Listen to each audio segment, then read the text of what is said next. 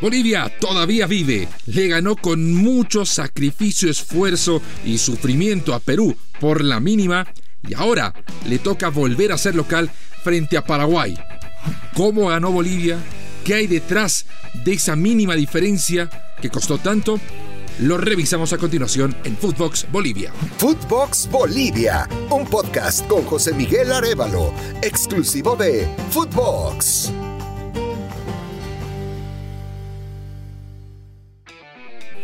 En un partido emotivo, cargado, cargado de drama y para nada bien jugado. Bolivia logró una victoria revitalizante, casi a los empujones, pero victoria al fin. Los tres puntos igual cuentan.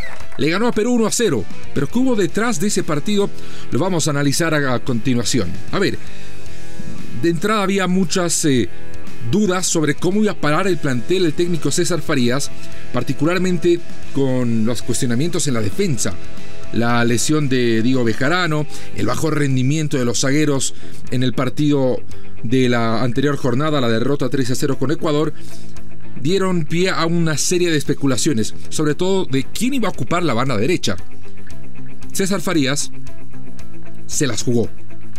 Ensayó algo realmente eh, arriesgado en el planteamiento inicial, además de tener a Lampa en el arco, apostó por un delantero, un delantero como lo es Rodrigo Ramallo, para jugar como marcador de punta por derecha.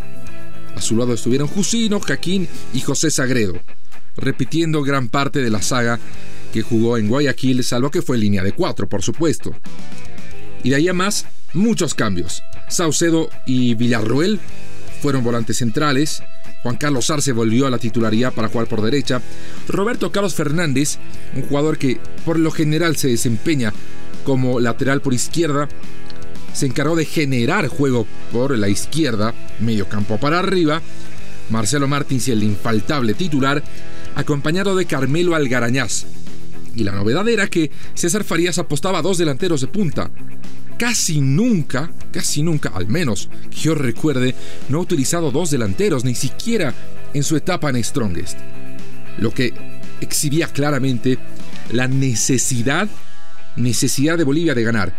Si no sumaba tres puntos, si el camino a Qatar quedaba absolutamente eh, trunco.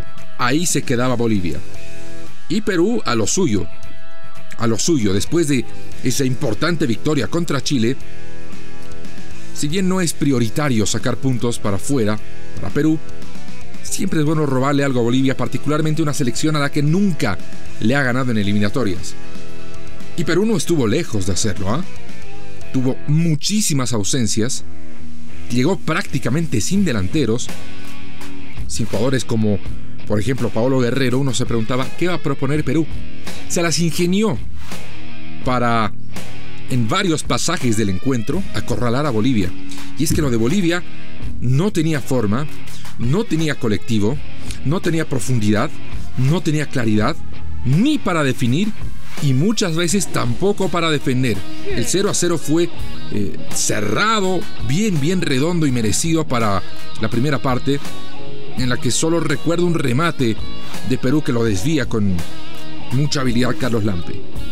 Ya el segundo tiempo, la desesperación de Bolivia generó espacios a Perú que no fueron bien aprovechados, felizmente para la selección boliviana, que eh, más allá de este, que terminó siendo un error en el planteamiento, porque lógicamente Rodrigo Ramallo no tenía el oficio que tienen defensores para cubrir una banda por la que tuvo facilidad o cierta facilidad Perú para llegar por medio de Cristian Cueva, lo apoyó mucho Yotun, desde atrás López también eh, se permitía una que otra ocasión trepar a terreno ajeno.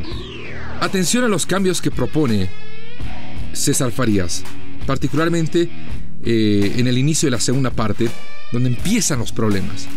Más allá del ingreso de Numba, que rindió bien, superó aquellas deficiencias en sus primeros partidos en la selección para el camerunés naturalizado boliviano. Ingresa Leonel Justiniano para equilibrar la mitad de la cancha y sale Luis Jaquín. Y este es el primer duro golpe de la selección boliviana, porque Luis Jaquín sufrió la rotura del ligamento anterior cruzado de la rodilla derecha por segunda vez.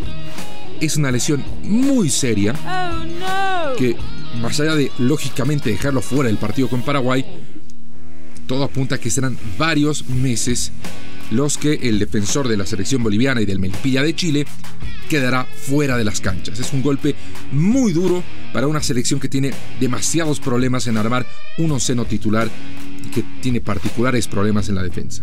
Luego, pasada la hora de juego, Roberto Fernández no tenía el impacto en el partido que se esperaba e ingresa Henry Vaca. Henry Vaca estuvo en la cancha 15 minutos, porque de entrada a disputar un balón, luego de que le cometieron falta y dieron ley de la ventaja, el balón quedó rodando y Henry va con todo, de bruces, a impactar a un rival cuando ya había ganado la falta.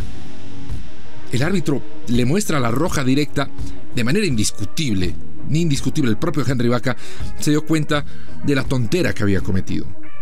Porque no solo se arriesga para disputar un balón, que ya lo había ganado con la ley de la ventaja, que si no lo alcanzaba le cobraban un tiro libre en cancha ajena a Bolivia, sino que deja a la selección boliviana con 10 hombres para el tramo más intenso del partido.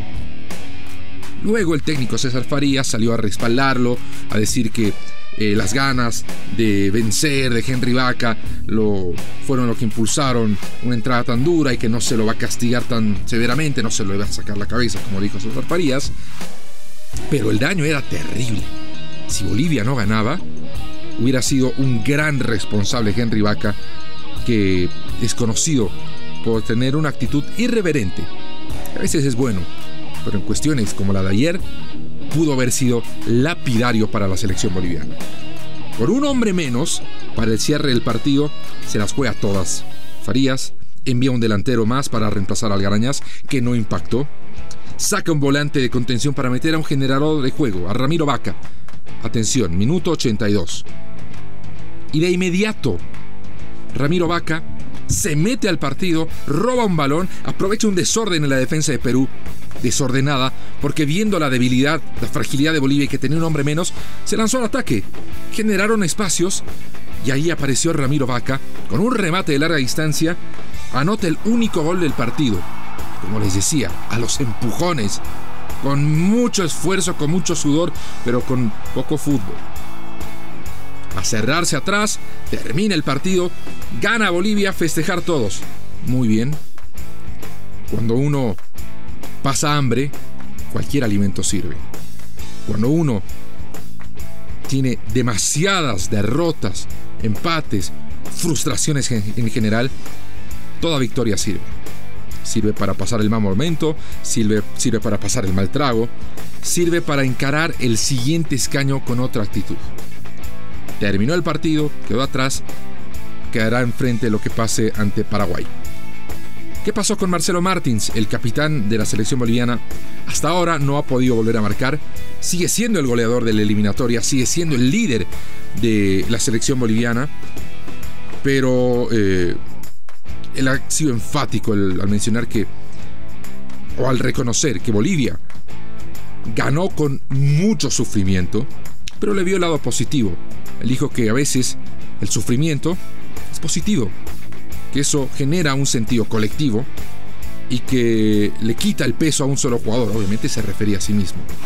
Muchas veces eh, el sufrir de esta manera eh, te hace tener un grupo, te hace tener un equipo, eh, que no solo dependa de un jugador, sino del grupo.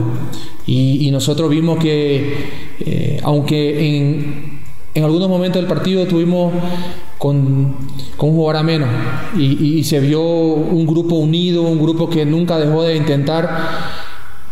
No estaba queriendo entrar la pelota, no estábamos en, nuestro día, parece que la pelota no quería entrar para Marcelo Martín o para mis compañeros, pero gracias a la insistencia del grupo, a la insistencia de, los jugadores, la cosa se dio. Un jugador que, que siempre está ahí jugando hace mucho tiempo como Ramiro. Eh, felicitarlo a él porque se lo viene mereciendo. El profe le ha dado las condiciones de poder jugar. Eh, un jugador que, que, es nuevo en esta generación y, y, eso es lo importante, mostrar una cara diferente de nuestra selección y creo que, que valió la pena sufrir para, para conquistar esta victoria. Yo lo veo de una manera muy clara. Si ganamos nos metemos de nuevo en, la pelea para, para la clasificación, buscando el cuarto, quinto, quinto lugar, que es lo que Bolivia quiere. Entonces se tiene que, tener fe que las cosas nos van a salir muy bien y, espero que el próximo partido podamos tener la misma intención, la misma determinación para sacar los tres puntos. Evidentemente, los momentos más difíciles que tienen como resultado algo favorable, como una victoria, como tres puntos, hacen grupo. Ahora, más allá, pensar que Bolivia está en la pelea por la clasificación, yo creo que es eh, todavía muy prematuro. Sí, la victoria le permite no rezagar. Claro que las eh, victorias de Chile y Venezuela han eh, dejado la situación casi como estaba. Todavía es penúltimo Bolivia, ahora tiene nueve puntos pero se ha acercado de alguna manera a Perú que tiene 11 y a Paraguay que queda con 12, sus rivales en esta fecha triple de las eliminatorias. Si comparamos a lo que ocurría en la pasada eliminatoria, sí, hay una ligera mejora. A estas alturas, en la fecha 11, en las clasificatorias rumbo al Mundial de Rusia, Bolivia estaba último con solo 4 puntos. Ahora todavía tiene chances, como lo dice Martins, y ahí sí es sensato, de apuntar al cuarto o quinto lugar. Es lo más alto que puede apostar Bolivia. Por supuesto, por supuesto que debe mejorar y muchísimo, muchísimo para aspirar a una victoria frente a Paraguay este próximo jueves. Las bajas las que conocemos. Lo dicho, lo de Luis Jaquín. Marcelo Martins va a poder jugar, está a una amarilla de la suspensión y eso importará para las subsiguientes fechas. Ervin Saavedra ha vuelto a testear positivo de COVID antes del partido con Perú. Es duda y muy probablemente baja para enfrentar a Paraguay, así como Diego Bejarano, lo que deja vigente esa gran, gran duda del técnico sobre quién ocupará la banda derecha. Lo que sí es una garantía es que César Farías ya tiene dos titulares seguros, además de Marcelo Martins. Hoy por hoy es indispensable la presencia de un jugador de las características de Ramiro Vaca en el medio sector. Bueno, ese es el tiempo que tenemos por hoy. Les recuerdo, Bolivia es noveno con nueve unidades. Va a enfrentar a Paraguay este próximo jueves en lo que será, será el cierre de la triple fecha de las eliminatorias correspondientes al mes de octubre. Allá en noviembre va a visitar a Perú, se verá las caras nuevamente con la selección albirroja, esta vez en Lima. Y finalmente terminará el año jugando nada menos que contra Uruguay, también en calidad de local. Bolivia puede apostar a cerrar el año con 15 puntos, lo que sería algo por demás aceptable por cómo viene el fútbol boliviano. Nos reencontraremos en medio de la semana para anticiparnos al partido contra Paraguay y por supuesto post fecha eliminatoria para ver cómo queda parada la selección boliviana, cómo se ve la tabla comparativa y hasta dónde puede aspirar la verde, la única verde de Sudamérica. Soy José Miguel Arevalo, gracias por acompañarnos. Les recuerdo que tenemos nuevos episodios de Footbox Bolivia todos los lunes y todos los viernes disponibles en sus plataformas de podcast favoritas. Footbox Bolivia con José Miguel Arevalo, podcast exclusivo de Footbox.